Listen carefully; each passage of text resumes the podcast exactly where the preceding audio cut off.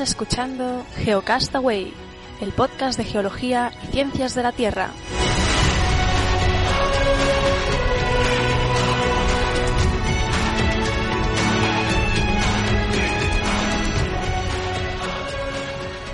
Saludos, bienvenidos geonáufragos del mundo a Geocast semanal, el programa de geología y ciencias de la Tierra que hacemos semanalmente con las noticias. Y este es el primero del año, el primero de 2015. Hoy es 8 de enero, jueves. Conmigo Vicen, como siempre, ¿qué tal? Feliz año. Hola, feliz año a, Carles, a ti, Carles, y a todo el mundo. Y nada, a ver aquí a seguir un, un año más o un, un episodio más de, de las noticias de, de ciencia que vamos encontrando por ahí. A ver, este año, bueno, tenemos muchas metas o nuevos propósitos para el podcast y bueno, ya iréis viendo a medida que pase el año lo que queremos ir implementando. Una es intentar acotarnos a la media hora de, de programa semanal, así que bueno, saludaros a todos, el feliz año también. Esperamos que os hayan traído mucho carbón motivo geológico. Y sin más, repasemos eh, las noticias que vamos a comentar en el programa de hoy. ¿Qué tienes? Bueno, yo tengo hoy un poco desde lo más local y personal, desde cosas de que fui yo en Valencia a ver, hasta, hasta bueno, a tener un poquito con el fracking, pasando un poco por una ampliación del, del territorio español y, y, alguna cosa por ahí. ¿Y tú?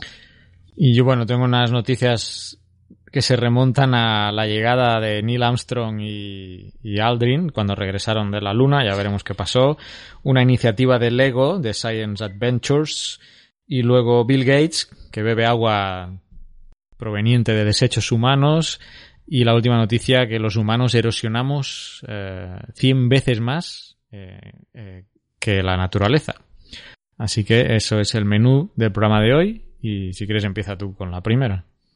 Pues muy bien, voy a empezar yo con tres noticias breves. Eh, bueno, la primera no es ni una noticia, sino, no sé si os acordáis, no sé si fue en el último Geocast semanal, hablé de, una exposición de, de, mujeres y ciencia que había en Valencia y como ahora vuelvo a estar en Sevilla, pero en Navidades he estado, he estado en Valencia, pues me acerqué por, por ahí, por la, por la exposición y nada, me llamó la atención, era una exposición pequeñita, había unas 35 o 40 mujeres ahí, de, o sea, sobre, hablaba de 35 o 40 mujeres.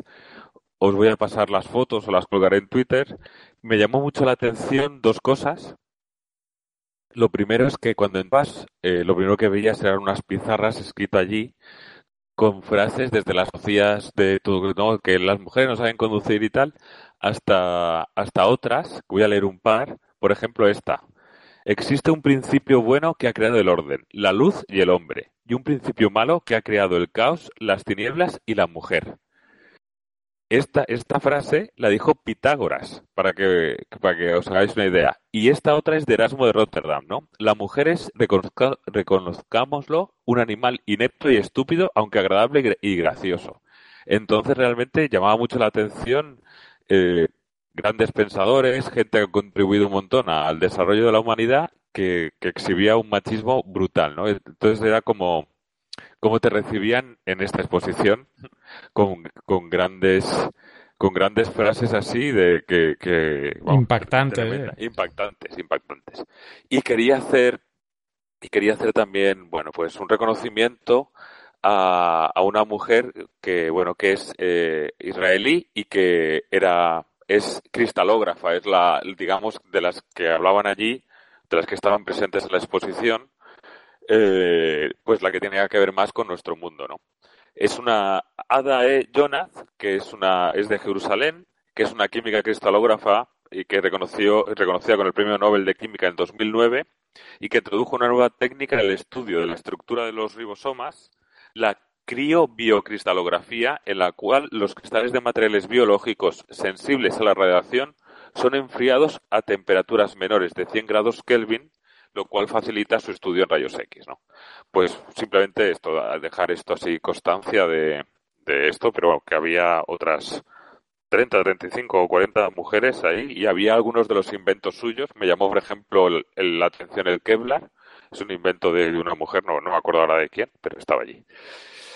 Siguiendo en el ámbito local y siguiendo en Valencia, el pasado día 1 o 2 de enero hubo un terremoto en Valencia que me llamó mucho la atención y yo ya no estaba en Valencia, pero bueno, yo me enteré por, por mis amigos a través de WhatsApp y que lo habían sentido, de 2,6 me llamó mucho la atención, luego vi que era muy superficial, pero resulta de que sí que no es que hubo uno, sino hubo tres, uno en Mislata, que es un barrio adyacente a Valencia, es de periférico a Valencia, en Torrevieja en Alicante y en Morella en Castellón.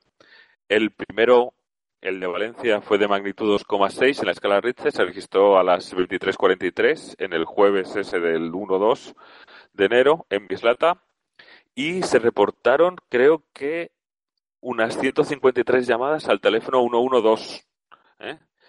El, el segundo eh, no provocó daños, pero sí se sintió por gran parte de la población. El segundo fue eh, en Torrevieja y fue de 1,6 y en de Morella de 2,2. Pero bueno, que, que, eso, que justo empezamos el año eso con, con, un temblor y que mucha gente, o relativamente mucha gente para lo que suele ser esto eh, en esa zona, lo, lo reportó. Se alteró, ¿no? Pero bueno, eh, permíteme decirte que después de haber sentido yo uno de 7.4, bueno. Pues es lo que te voy a decir, ¿no? Y yo, y yo estando en El Salvador he sentido alguno de 5 y, y pico. Y pero me llamó mucho la atención, me llamó mucho la atención, pero, pero claro, cuando no solamente eran mis amigos, sino que luego pues salió en la prensa y eso, eh, me, me, llamó y lo, y lo, y lo que pensé precisamente fue eso, ¿no? Lo, lo que se lo que se está acostumbrado y bueno, es diferente también, ¿no? Por, por la geología y por todo. Claro, al no ser un fenómeno pues muy común allí, pues es normal, ¿no? Que la, la gente pues se altere un poco. Y también a ver si luego pasamos en el Delicious una página de un periódico local que me llama la atención por realmente están las cosas bastante bien explicadas, pero es un poco treme, es así la, la imagen, la, la infografía es un poco chocante. Pero bueno, a mí me llama la atención. Y por último, dentro de esta, del ámbito local así, eh, quería hacer referencia a, una noticia que tiene que ver con Madrid. Y es que hoy, estamos hablando es 8 de enero, yo esta noticia la vi ayer en, en la televisión, la he buscado hoy en, en, la media, en los medios escritos, y resulta que ya el pasado 5 de enero, eh, Madrid eh, eh, ha superado el límite el límite horario de dióxido de nitrógeno para todo el año que fija la ley. ¿De acuerdo? Para que nos hagamos una idea. Según han denunciado ecologistas en acción, en Madrid, eh, las altas procede sobre bueno, que son, son lo, perdona, eh, que el dióxido de nitrógeno, que recordemos que la principal fuente de las ciudades proviene de los tubos de escape de los vehículos, eh, por ejemplo, en el barrio del Pilar ha superado 19 veces el valor límite de 200 microgramos de NO2 por metro cúbico de aire durante una hora, cuando la ley marca un tope de 18 veces a lo largo de un año entero. Con lo cual ya estamos hablando del 5 de enero y ya lo ha superado más de todo lo que tienen para todo el año. Y aparte de, de este barrio del Pilar, eh, esto de en la estación de San Chinarro ya llevan 11 ocasiones, en el Sánchez de Vallecas 10, y en la plaza elíptica Fernández Lareda también llevan 10, con lo cual estamos hablando del 5 de enero. Es bastante probable que durante este primer mes o estos primeros 15 días superen los, las 18 veces. Y eso es de parte de una ordenanza, ¿no? ¿O ¿De una ordenanza, una ley? Creo que es una cosa europea, ¿eh? una cosa europea. sí, sí. Y de hecho, los ecologistas en acción denunciaron a, a, eh, una denuncia penal a Ana Botella, la alcaldesa de Madrid, por la reiterada inacción ante esta problemática ya el año pasado, no sé si tengo por aquí la fecha, a finales de diciembre. Y yo he entrado también en la página del Ayuntamiento de Madrid y, por ejemplo, como había, aquí ponía que era la del barrio del Pilar el, el que más, entré el día 3 y se puede comprobar, ¿eh? el día 3 de enero, las horas, eh, 20, las 20 horas, 21 horas, 22 horas, 23 horas y 24 horas, todos están por encima de los 200, 223, 249 y bueno, sí que se puede ir buscando, o sea que, los datos están ahí, quiere decir que, que si entráis en la página de, del Ayuntamiento de Madrid, los, el, los datos del dióxido de nitrógeno es fácil de encontrar. Y yo ya te decía, he encontrado para el 3 de enero del 2015 eh, cinco horas que los valores superan la cantidad permitida. Habría que ver otras ciudades grandes de España, porque si Madrid la ha pasado tan exageradamente, estoy convencido de que Barcelona y, Sevilla o Valencia o... Lo, escuché en las noticias, es que se ha, juntado una situación climática, un anticiclón, una, no sé si hablando de una calima, la falta de, de aire, de, de, de, viento, no de aire, sino de viento que movilizase y que favorece la concentración de, de, estos contaminantes y de hecho salió la noticia porque más que lo del dióxido de, nitrógeno llamaba la atención la, típica nube de contaminación que se veía alrededor de la ciudad, ¿no? Que como en otras ciudades, por ejemplo en Zaragoza, que está el cierzo, hace mucho aire, es una ciudad de las más limpias en este sentido, porque el, el, aunque eh, se emita por parte de los vehículos este, este gas, el aire lo, lo mueve y lo va sacando ¿no? al estar en el Valle del Ebro. Sin embargo, aquí, si se dan las condiciones de que no, no, no aparece el viento, pues se queda, claro, se queda ahí estancado y se concentra. Así que nada. Por eso te digo que igual en Barcelona, que tienes la brisa marina y tal, no, no es tan fácil que sean estas concentraciones y sí que es más fácil en Madrid, que es una, que es la ciudad más poblada de España y que aparte, pues, igual climáticamente eh, no tiene las mejores condiciones para evitar esto. Ok, muy bien. Pues eh, yo voy a, voy a seguir yo con, con dos, dos comentarios más que nada. Una es una noticia que ha salido, eh, la he visto publicada en bastantes medios esta semana pasada, pero ya es antigua, o sea, bueno, tan antigua como que es cuando Neil Armstrong y Aldrin llegaron de, pues de, de alunizar, ¿no? Y empezaron una gira mundial por varios países y en estos, en estas giras iban regalando muestras de, de la luna. Y entonces, pues resulta que esta, una de las piedras lunares se la dieron a William, William Dress, que era el primer ministro de los Países Bajos. Y eh, tras la muerte de, de Dress, la piedra acabó en el Rijksmuseum de Ámsterdam, que es uno de los museos más famosos de ahí, de Holanda, el Rijksmuseum, que está ahí pues desde 1988. Incluso esa piedra que estaba ahí se había valorado en 400.000 euros, ¿no? Por la singularidad de venir de, la Luna. Pero ¿qué pasa? Bueno, pues que a unos científicos no se les ocurrió otra cosa que, bueno, vamos a analizar esta roca ah, y en 2009 hicieron un análisis que vieron que no era una roca lunar, amigos, era un pedazo de, era un fósil, un trozo de madera fosilizado ah, que, que se le había dado, ¿no? Y yo no sé si por error o, es difícil eh, confundir una piedra anular con un fósil de, de madera. Pero bueno, total, que el precio real es de 50 euros, aunque van a mantener van a mantener la, la piedra, bueno, la piedra, la, el fósil eh, en el museo por, por toda la historia que, que conlleva, ¿no? Eh, Claro, aquí mencionar que ya muchos han empezado a, pedir que se hagan análisis a todas las supuestas piedras lunares que se repartieron para ver si eran reales o no. Pero más curioso que esto todavía es cómo los eh, que están en contra o opinan que, Estados Unidos o que el hombre no llegó a la luna se aferran a, este dato, ¿no? Como veis, veis, eh, es todo un montaje, no era una piedra lunar, era todo mentira. Así que ya tienen un elemento más los, los magufos para, bueno, para corroborar su teoría de que el hombre no, no estuvo en la luna. Eh, curioso, ya digo, esta noticia, buscando por internet, he visto que ya desde, mil, desde el 2009 ya había algunos medios que la, que la estaban publicando y no sé por qué ahora eh, ha tomado auge otra vez esta última semana este tema.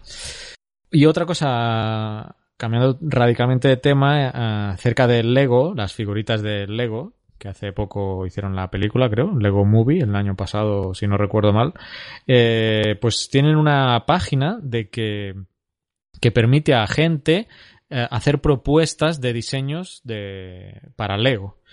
Y hay una propuesta que se llama Lego Science Adventures, Lego Science, Adventures, que os pondremos el link, eh, y que está pues buscando no recaudación, porque esto no se trata de crowdfunding, sino de votar, de buscar apoyos.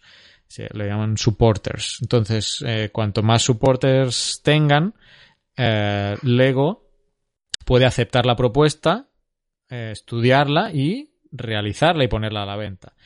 En esta Lego Science Adventures, eh, la propuesta que ha hecho una, entiendo que es una diseñadora, eh, es un conjunto de un geólogo o geóloga, un biólogo bióloga y un arqueólogo, ¿no? Arqueóloga, eh, pues se le llama Science Adventures. Hay, que estar ahí, hay que, hay que apoyar eso, hay que ser un supporter de eso, ¿no? Sí, además es relativamente fácil, ya os pondremos también eh, os pondremos la página web. Actualmente, hoy, que estamos grabando 8 de enero, tiene 8.610 supporters, necesita 10.000 para que pase la barrera en la barrera a partir de la cual Lego mm, la acepta y, la, y estudia si, si es viable o no. Uh, yo creo que lo va a conseguir, tiene ya prácticamente, pues está sobre los 8.610 y necesita 10.000. Quedan casi todo este año para poder apoyar, 322 días que hoy los miré, y yo creo que lo va, bueno, lo va a conseguir. A partir de ahí ya Lego estudiará eh, la propuesta. Ahí vais a, cuando entréis en la página ya vais a ver que no es solo el muñequito con un martillo, en el caso de, la, geóloga o el geólogo, sino que es eh, también tiene figuritas y material complementario. El arqueólogo pues tiene eh, también ahí como que está haciendo en una excavación, etcétera. Esta misma diseñadora que está proponiendo Lego Science Adventures ya tiene mm, en venta o sea, ya, Lego le aprobó y le ha, y ha construido o ha diseñado ya eh, una, una figurita con un tiranosaurio Rex, creo recordar. O sea que, bueno, la diseñadora está del ámbito científico y, bueno, eh, nosotros de aquí os mencionamos, no es poner dinero, es solo apoyar haciendo un clic a, a, este, a este proyecto. Así que, de momento, estas son las dos cosas que os quería mencionar. Pues muy bien, continúo yo con una noticia que, claro, tal como la veí yo y la vi a través del móvil, era como que España y Portugal iban a entrar en guerra, pero luego leyéndolo eh, vamos, se va matizando un poquito. Eh, sí, porque resulta de que de que tú, bueno, tú sabes lo de las, todo el, en teoría, hay, la ley creo que se llama, lo tengo por aquí, la Convención de las Naciones Unidas sobre el Derecho del Mar establece que las 200 millas frente a la costa de un país son de territorio de ese propio país. Pero esa misma norma existe que se puede ampliar hasta 350 millas. Entonces, eso es lo que está tratando de hacer el gobierno español. Hay un equipo coordinado por unas 13 personas por Luis Somoza Losada, eh, Losada perdón. Eh, ¿Y qué pasa? Que ha ido a presentar los papeles y todo, han estado haciendo expediciones y eso al, al oeste de las eh, Canarias. Eso implicaría un, una área de unas 296.500 kilómetros. Para que nos hagamos una idea, es todo el territorio emergido de Italia, ¿no? El equivalente a todo el territorio emergido de Italia. ¿Qué problema hay? El problema que hay es que de esos 296.500 kilómetros hay 10.000 que, eh, digamos, que se solapan con la misma reivindicación que hace de esas 350 millas Portugal respecto a Madeira. ¿Y qué pasa? Toda esta zona, como hemos visto con Repsol eh, en el caso de Canarias, eh, no es solamente sobre las aguas, sino también sobre el subsuelo y los recursos que puede haber en el subsuelo. Por lo tanto, pues hay bastante interés en que este territorio eh, pertenezca a un país o a otro. Vaya, vaya. Todas formas, de todas formas, se dice que lo más probable eh, se haga una división salomónica, es decir, que esos 10.000 kilómetros pues sean 5.000 para cada uno, una cosita así, y o en función un poco de, de, eso. Así que lo más probable es que la ONU suele tomar ese tipo de decisiones. Y que obviamente eh, han, han habido ya conversaciones, y ha habido bastantes cosas y que no en principio con el gobierno portugués y que seguramente no será difícil llegar a un acuerdo.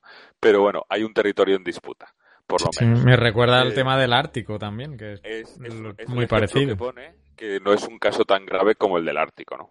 Y bueno, obviamente han estado, llevan unos cuantos años pues haciendo expediciones en esta zona, han tomado 448 puntos de coordenadas para poder eh, justificar y hacer el informe de forma correcta. Y bueno, y sobre todo eso, la importancia es la, los derechos de explotación y los recursos naturales.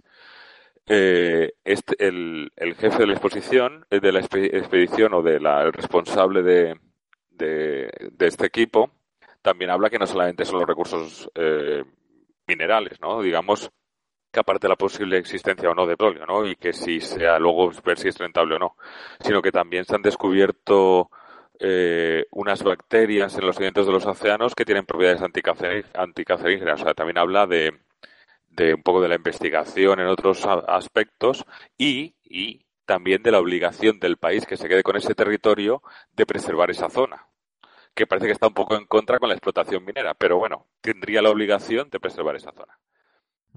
y, y, nada, ah, para que te hagas una idea, lo llaman como sería la ampliación de territorio más grande de España desde Cristóbal Colón. Así que. Sí, sí. Muy, muy bien vinculado. Está vinculado, ¿no? Así que nada. Eh... Sí, ahora que mencionabas lo de Canarias, eh, tenemos un, un, audio correo de, de Charlie Encinas sobre este tema que, bueno, lo desarrollaremos en el, en el mensual para, porque ahí nos, nos hace una serie de preguntas y pues para el mensual lo, lo dejamos, Charlie, ¿eh? Muy bien. Bueno, ah, mira, para terminar, el gobierno portugués, que también sabemos que está pues pasando igual que en España, tal vez incluso un poco más fuerte la, la crisis en Portugal, dice que Dice, las esperanzas depositadas en la capacidad de desarrollo económico y social del mar constituyen una de las escasas buenas noticias que el actual gobierno portugués puede dar a la sociedad portuguesa en el contexto de una agenda política y mediática dominada por el, el, rescate. O sea que Portugal, por ejemplo, está enfocada a, a, este tipo de recursos y, y, expansiones. Así que con esto termino. Sí. Esperemos que no acabemos en guerra. Eh, siguiente noticia aquí muy... el, he leído algún titular que dice Bill Gates bebe agua proveniente de pipi y caca. Eh, bueno, la cuestión es que sí, que Bill Gates sale en un vídeo bebiendo agua proveniente de desechos humanos después de, obviamente, haber sufrido un proceso de, purificación, de depuración. Y bueno, como sabéis, Bill Gates es un gran filántropo, tiene un montón de pasta, un montón de dinero y tiene una Bill Gates Foundation, creo que es, y ahora está trabajando pues en los países en vías de desarrollo para reducir la pobreza y en este nuevo apoyo que tiene es acerca de eh, el, acceso al agua, ¿no? Entonces eh, ha financiado un, una, planta, es porque hay un vídeo en YouTube, eh, ahí está, se ve la planta de, de procesamiento y hay las dimensiones y todo, y todo cómo funciona. Se llama Omniprocessor que es de una Janiki Omniprocessor, que es de una empresa que se llama Janiki Bioenergy, Bioenergy. Y bueno, la cosa es eh, curiosa, ¿no? A partir, pues como os decía, de los desechos eh, humanos, la, estos desechos entran, voy a explicar un poco cómo funciona, eh, entran en, en, una cinta transportadora, a medida que va avanzando sobre esa cinta transportadora, recibe calor el cual hace que se desequen esos desechos y provoque eh, vapor de agua. Entonces, ese vapor de agua que genera es el que se recoge, se depura eh, y se purifica y sale por otro lado eh, y es el que se ve a Bill Gates bebiendo. Pero es que no solo hace esto la máquina esta, que está muy bien, sino que ese, esos desechos secos caen como en una incineradora uh, que provoca, que produce vapor que eh, produce energía.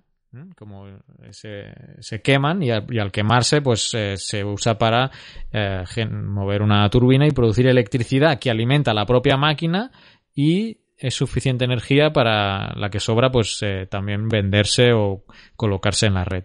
Así que de, dese de desechos sólidos, desechos humanos que entran, la, de la máquina sale agua potable, electricidad y un resto de cenizas de los propios desechos.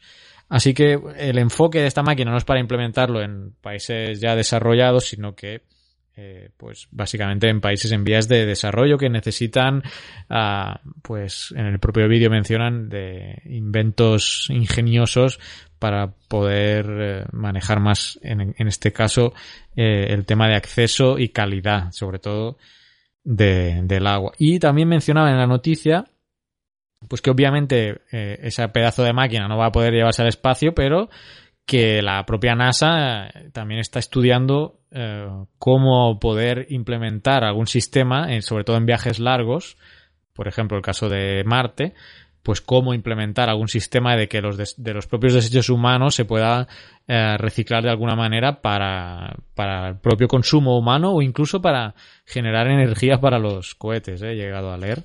Así que, bueno, noticia interesante este Bill Gates que, bueno, es de agradecer que al menos parte del dinero, del mucho dinero que tiene, lo invierta en, estas acciones.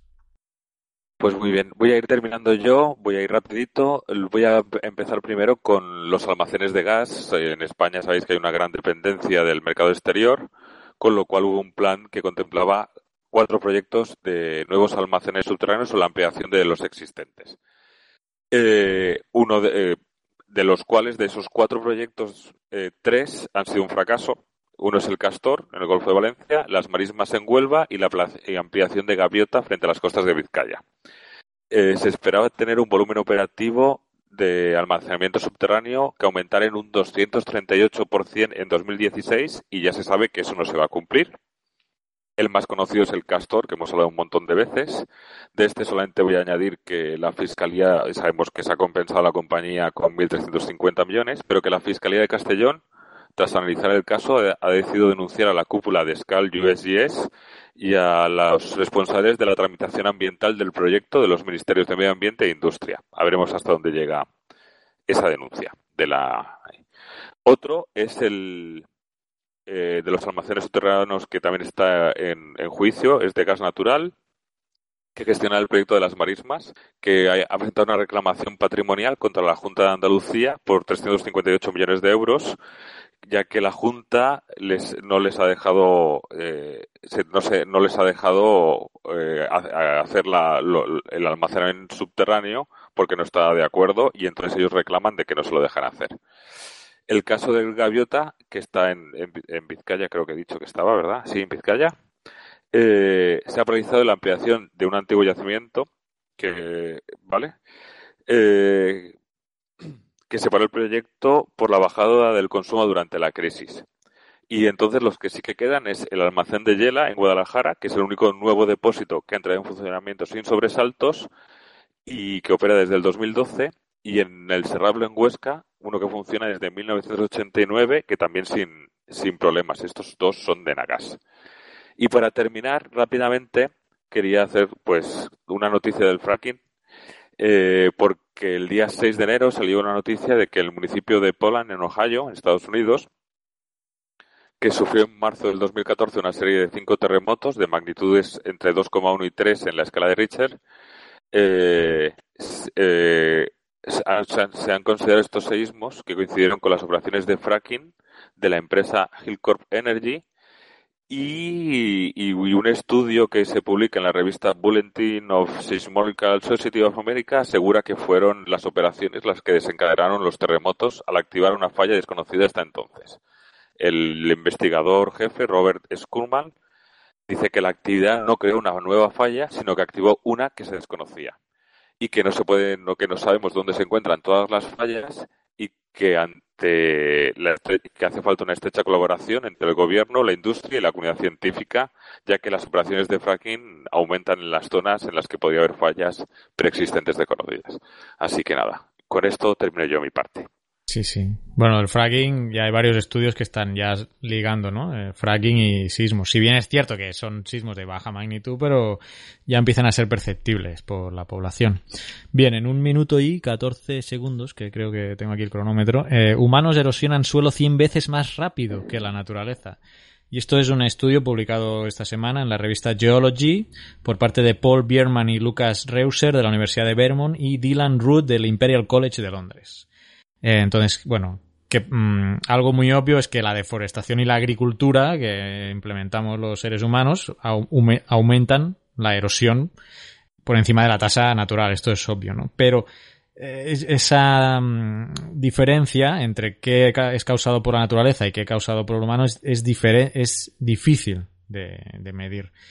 Así que este estudio que se realizó en Estados Unidos, en varios ríos de, y cuencas, siete grandes cuencas fluviales de Estados Unidos, llega a, este a este dato, ¿no? El descubrimiento es que la tasa de erosión de laderas antes de la colonización europea era de alrededor de 2.5 centímetros cada 2.500 años. Pero ahora, eh, después, en el periodo de finales de 1800 e inicios de 1900, los niveles fueron de 2.5 centímetros. Híjole, me ha sonado la alarma. Media hora cumplida. Vale. Eh, estaba diciendo que el periodo entre 1800 y 1900 los niveles fueron de 2.5 cada 25 años, o sea, esa tasa de, de 100 veces más rápido. Y aquí quizás lo interesante es ver cómo lo han hecho, ¿no? O sea, aparte de la conclusión, que bueno, pues es interesante, pero el método que han usado. Eh, tomaron 24 muestras de sedimentos de estas diferentes cuencas y ríos y del cuarzo existente en estos sedimentos extrajeron un isótopo del berilio. Un isótopo ¿eh? es una variante de, de, un, de, un, átomo, de un elemento químico con diferente número de, neutrones. Entonces agarraron el, a partir del berilio 10, que este isótopo se forma por la interacción con los rayos cósmicos ¿eh? en, la, en, la, atmósfera. Se forma este berilio 10 que se incorpora en la lluvia y acaba en, el suelo. Así que cuanto más expuesto está el suelo, eh, eh, más berilio 10 tiene y por lo tanto eh, sabemos que tiene menos erosión. Quizá es muy rápido, ¿eh? pero no sé si se ha entendido. Cuanto más berilio 10 quiere decir que ese suelo ha estado más tiempo expuesto a los rayos cósmicos. Cuanto menos berilio 10 tiene, es decir que se ha ido erosionando porque ha estado menos expuesta a esa capa. Eh, y este berilio 10 pues, se usa para, pues, para estos temas de erosión y, es muy útil también porque tiene un periodo de semidesintegración muy, muy grande de 1.5 millones de años. O sea que el berilio 10 es, es un elemento, este isótopo del berilio es, bastante interesante para, para estos temas. Y nada más, yo no sé si se ha ido la, alarma, pero a mí me ha reventado los tímpanos. No nos he escuchado mucho. Muy bien, pues nada, hasta aquí el primer Geocast semanal de este año. Desearos todos un feliz año y, y nos vamos viendo semana a semana con el semanal y pues como siempre a final de mes el mensual. Gracias Vicente, saludo. Saludos, adiós. Y adiós. Buen año a todos.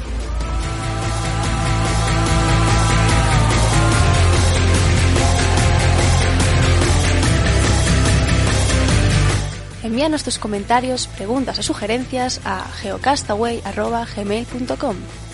Puedes escribirnos en nuestra web geocastaway.com. Búscanos en Facebook y en Twitter. Y escúchanos también a través de iTunes, Evox o Miro.